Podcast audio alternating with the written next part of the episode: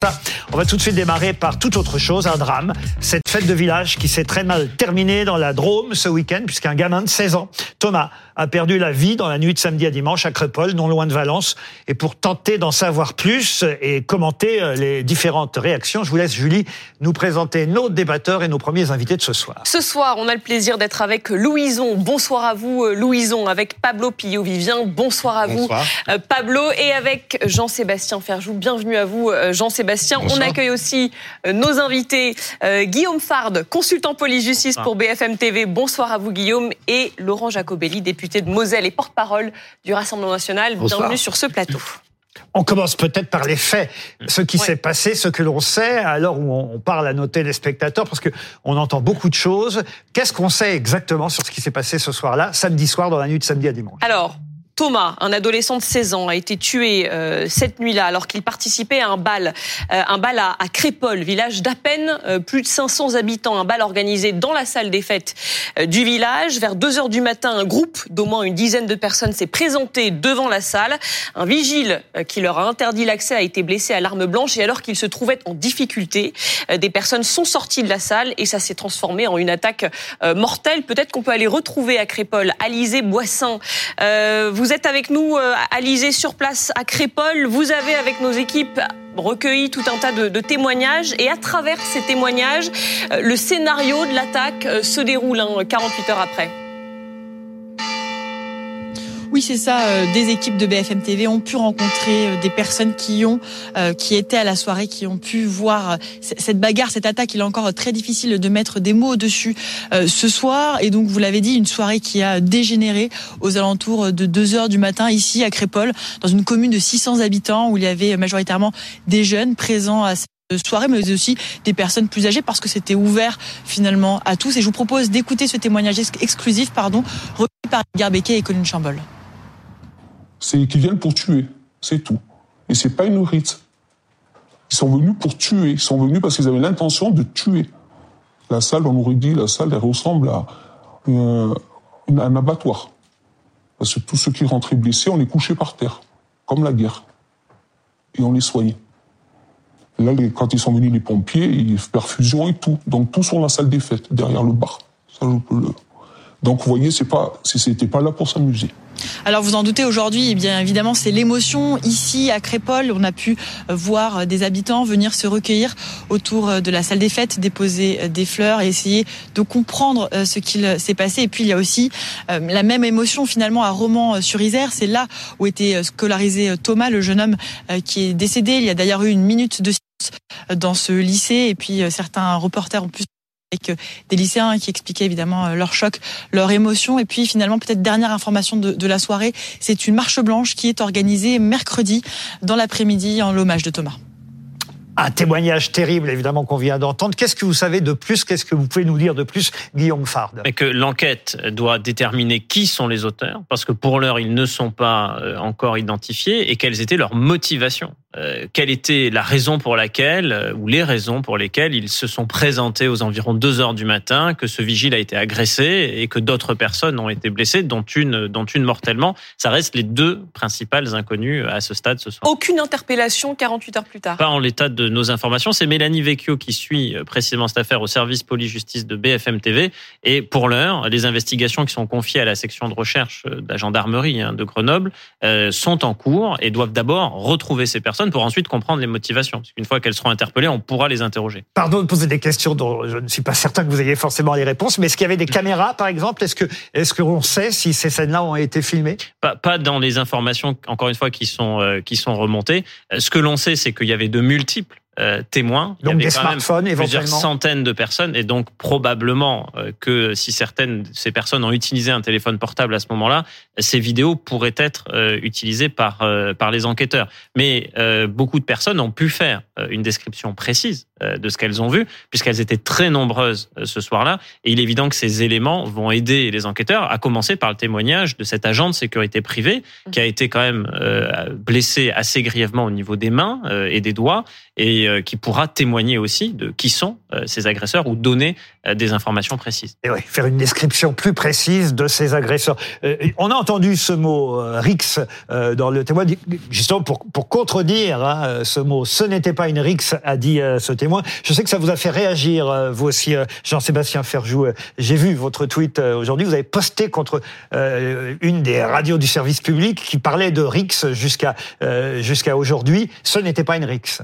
Je crois que ça n'a d'ailleurs pas été le seul média à le qualifier comme ça, non, parce qu'une rixe, ça suppose un affrontement volontaire entre deux bandes, quelque chose qui dégénère. Là, manifestement, c'est une expédition. Alors, on n'en connaît pas les motivations, dont je ne vais certainement pas essayer de, de les déterminer par moi-même. Euh, c'est à la justice de le faire, mais non, ça n'est pas une rixe. Et je pense que l'euphémisation d'un certain nombre de faits qui se passent dans le pays est grave, oui, parce que c'est d'autres choses dont il s'agit, et quelles qu'en soient les natures, que ce soit pour des raisons liées à des trafics de stupéfiants, que ce soit pour des raisons de vengeance, bref, quelle qu'en soit la raison, de toute façon, la violence de ce type d'agression-là n'est pas acceptable en France et qualifier ça de RIC, c'est euphémiser ce réel. Mais est-ce que c'est pas par prudence simplement euh, avant d'être Mais en quoi s'agit-il de, de, de, de prudence En quoi s'agit-il de prudence puisque une RIC c'est une bagarre, c'est c'est pas une bagarre de fin de balle qui a dégénéré entre euh, deux villages euh, opposés comme on a connu d'autres. en tout cas, si vous trouvez que ça y ressemble, oui, les bagarres ça a toujours existé,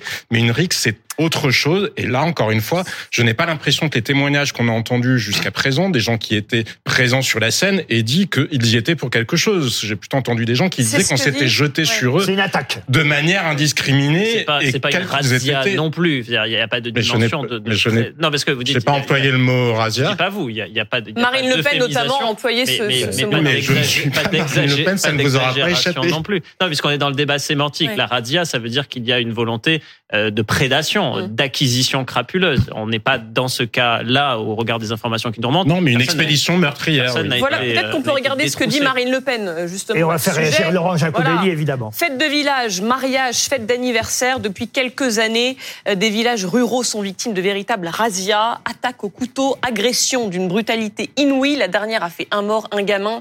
Plus personne n'est à l'abri. Trop, c'est trop. Elle, elle parle de razzia. Oui, mais ce qui s'est passé est quand même euh, terrible. C'est un gamin de 16 ans, un ado, a perdu la vie en sortant d'un moment festif parce que euh, il y a une bande d'une dizaine de personnes qui est arrivée de la cité d'à côté, apparemment pour en découdre, apparemment selon les témoignages pour tuer et agresser, ils sont arrivés avec des couteaux. Et donc là, il y a une jeune Pardon, on est sûr ça. c'est de la cité d'à côté. Pour là, l'information n'est pas ah, confirmée.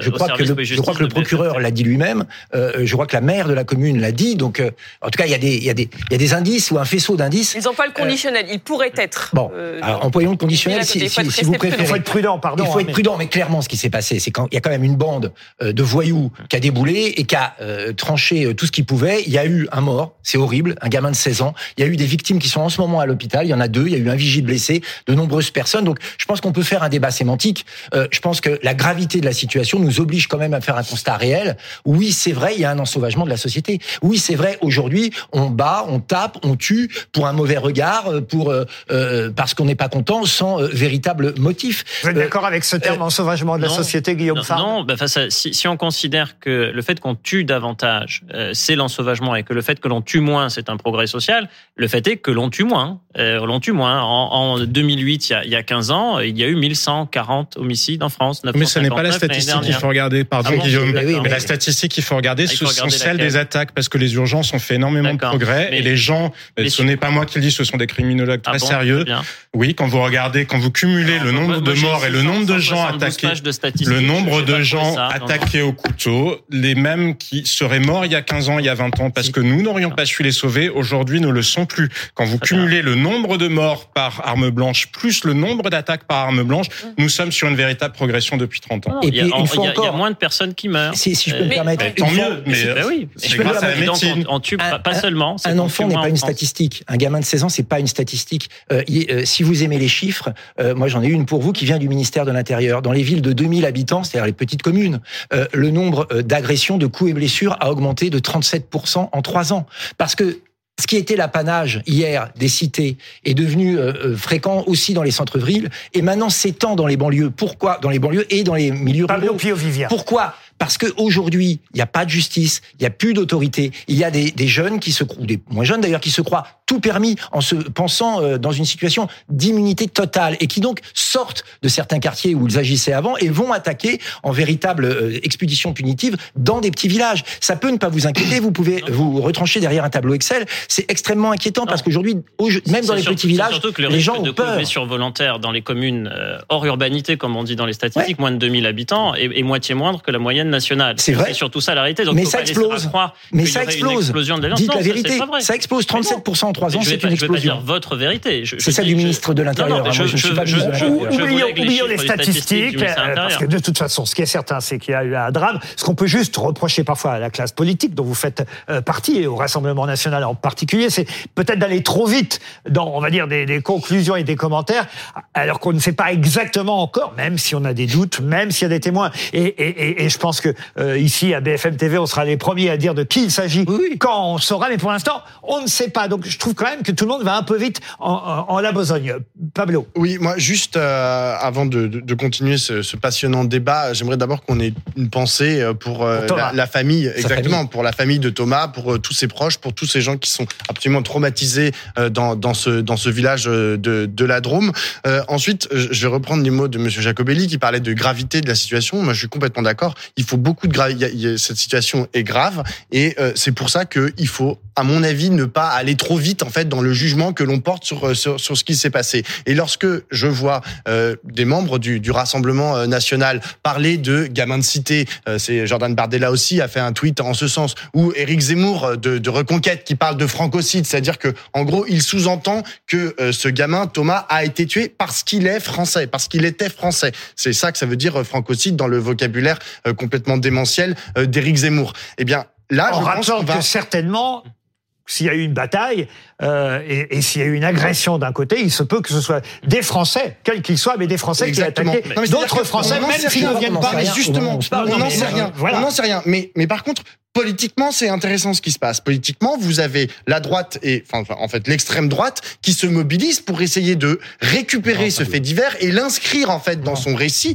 pour stigmatiser, euh, comme l'a dit Monsieur Jacobelli, euh, les, les, les, les- des jeunes de banlieue, des, des jeunes de cité, pardon, ont- avec tout l'imaginaire en fait qu'il y a derrière ces jeunes de cité. J'ai vu un média d'extrême droite qui s'appelle le Livre Noir qui a dit oui ils étaient en survêtement. C'est dans un ils ont fait un tweet en disant Mais- ces jeunes étaient en survêtement. En fait tout l'imaginaire en fait qui est convoqué pour essayer de de, de pointer une catégorie socio Certains ils vont encore plus fort. Je sais pas si vous avez vu le tweet d'Alexandre Benalla. Il est toujours là, Alexandre euh, Benalla. Il a tweeté.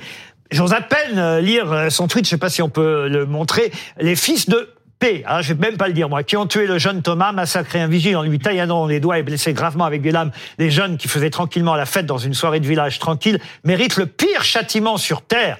Euh, mais on sait comment ça va se terminer. Ils vont, grâce au travail acharné des enquêteurs de, leur gendarme- de la gendarmerie, être retrouvés. Puis ils pleurnicheront comme des petites filles en garde à vue quand ils comprendront qu'ils risquent la, perpétu- la perpétuité perpète pour homicide volontaire en bande organisée. Là, vraiment, mais quand même, on, euh, on lit tout et n'importe quoi. L'ère de des réseaux sociaux, l'ère des réseaux sociaux fait que les gens réagissent à, à une vitesse. Ben, vous savez ce qui s'est passé par ailleurs? Je suis assez d'accord sur le côté. Ce que, moi, ce que je trouve très inquiétant, c'est que chacun a sa cause désormais. Et on a vu un autre fait divers tragique aujourd'hui. Un jeune jardinier euh, dans le Val-de-Marne, si je me souviens bien, qui Mourad. s'appelle Mourad, voilà, qui sur lequel s'est jeté un septuagénaire Ah, en lui disant exact. je suis ici chez moi et qui lui a tailladé la gorge. Ce qui est évidemment absolument insoutenable, ce qui est évidemment absolument scandaleux. Mais la France insoumise s'est jetée parce que vous disiez que le Rassemblement national se jetait sur les faits divers qu'il Tous les politiques. La France insoumise s'est jetée sur l'autre. On a vu tous les responsables de la France insoumise dire bien sûr c'est à cause de l'extrême droite. alors ils ne connaissent pas plus les motivations. Non, et moi, la je vous disais, et je vous disais côtés. moi sur Crépol que je n'ai aucune idée de qui sont les coupables. Et au-delà de ça, je trouve pas ça moins grave que les jeunes en question ou que ceux qui sont qui soient venus les attaquer viennent de la cité ou d'un village ou d'un bois. Je ne sais pas qui ils sont. Ce qui est grave, c'est ce qu'ont subi ceux qui étaient attaquer, mais par pitié, ne nous enfermons pas dans ces espèces d'appartenance, parce que les algorithmes sont profondément dangereux là-dessus, parce qu'on ne nous met plus sous le nez que ce qui est censé nous émouvoir en fonction de ce que nous sommes, en Louison tout cas, de ce que l'algorithme croit que nous, Louison, que nous Louison. sommes. Alors d'abord, l'ironie d'Alexandre Benalla qui condamne la violence au passage. Oui, ça c'est quand même... Déjà, je bon, Enfin, elle Elles était sont- quand même pas de la même nature, malgré tout. bah, lui c'est un professionnel, donc il fait ça beaucoup mieux, c'est vrai. Mais bref, euh, au-delà de ça, je pense que le fait divers est un piège parce que forcément, on s'est tous imaginé dans cette salle des fêtes en train de finir la soirée et de voir des gens qui débarquent pour nous casser la gueule. Euh, de même que on se- j'ai vu les images de, cette plaie là au cou qui est quand même terrible.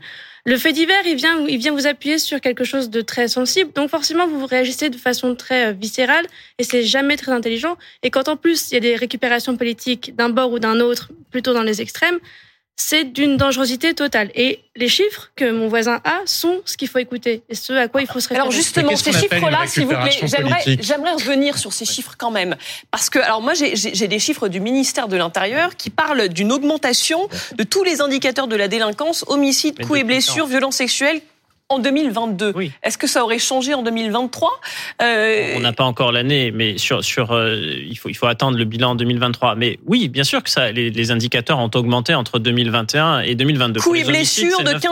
15%, violences sexuelles de 11%, les homicides de 8%. Oui. C'est pour ça que je suis surprise. et ensuite, quand ce, et ce bilan-là, il faut le comparer aussi à l'année 2019, qui est plutôt une année de référence, parce que 2020, tous ces indicateurs ont profondément chuté en raison notamment de, deux- de Du deux confinements, et on revient en 2022 sur un niveau qui, pour une série d'indicateurs, est à peu près équivalent à, à 2019. Mais euh, la, tendance, qui est celle de l'augmentation, effectivement, des atteintes contre les personnes, parce que c'est essentiellement de, cela, de cela dont on parle. Elle concerne, pour l'essentiel, les milieux urbains, et sur l'augmentation des faits les plus graves, que sont les homicides, parce qu'il n'y a pas plus grave que l'homicide hein, dans, la, dans la hiérarchie des peines. C'est ce qui est d'ailleurs puni le plus sévèrement. Euh, Pour l'augmentation des homicides, les plus 9% entre 2021 et 2022, c'est des règlements de compte sur fond de trafic de stupéfiants commis en ville. Euh, Et ça concerne en quoi la campagne? Quand on prend le, quand on prend la carte par département, je mets les outre-mer à part pour une situation bien précise, ce sont eux le, trio de tête. C'est la Corse. C'est le département de la Corse. Alors, qu'est-ce qu'on va, qu'est-ce qu'on va en tirer comme règle générale? Que la Corse est la- le département le plus criminogène de France, parce que, euh, de- parce que statistiquement, c'est ça que cela veut dire. Bah, personnellement, j'y passe mes vacances. Euh, en est-ce que les homicides, est-ce que les homicides sont vraiment le baromètre Non. pour juger, pour apprécier ce que Mais vivent en les tout cas, Français en au tout cas, ce qui est certain, c'est que dans le toute la cas zone grise derrière, Ben, il y a les drames. c'est quoi la zone drame. grise de l'homicide? Puisque quand la- quelqu'un, de meurt, on la le sait. Laurent Jacobelli, on laisse parler notre invité, pardon. hein. Excusez-moi, tableaux de chiffres d'ailleurs m'étonnent. Moi, je, veux- je peux vous encore un chiffre et puis après on va aller dans le fond quand même parce que euh, la Meuse est un département où les coups et blessures en un an ont augmenté de 38 C'est un département très rural. Oui, mais vous ne quelle est la voyez part pas. des Je- je Vous êtes député de Moselle, hein, il faut le rappeler, c'est pour ça que... Non, non, mais oui, c'est pas loin de chez moi. Moi, j'ai fait des patrouilles de police et de gendarmerie euh, dans ma circonscription, la huitième de la Moselle. Et ils m'ont expliqué, ce que vous savez probablement, puisque vous êtes un expert, qu'ils vont aujourd'hui dans des zones où ils n'allaient pas avant, notamment des petits villages, où il y a maintenant des trafics de drogue qu'il n'y avait pas avant, où il y a des règlements de compte qu'il n'y avait pas avant. Et donc, on peut se réfugier derrière la statistique, mais il se trouve que la violence, elle se répand. Et ce qu'on voit là, au-delà d'être un fait divers, ça devient un fait de société. Et c'est pour ça qu'on réagit. On réagit parce qu'au bout d'un moment, j'ai l'impression que vous ne vivez pas la même réalité que les Français.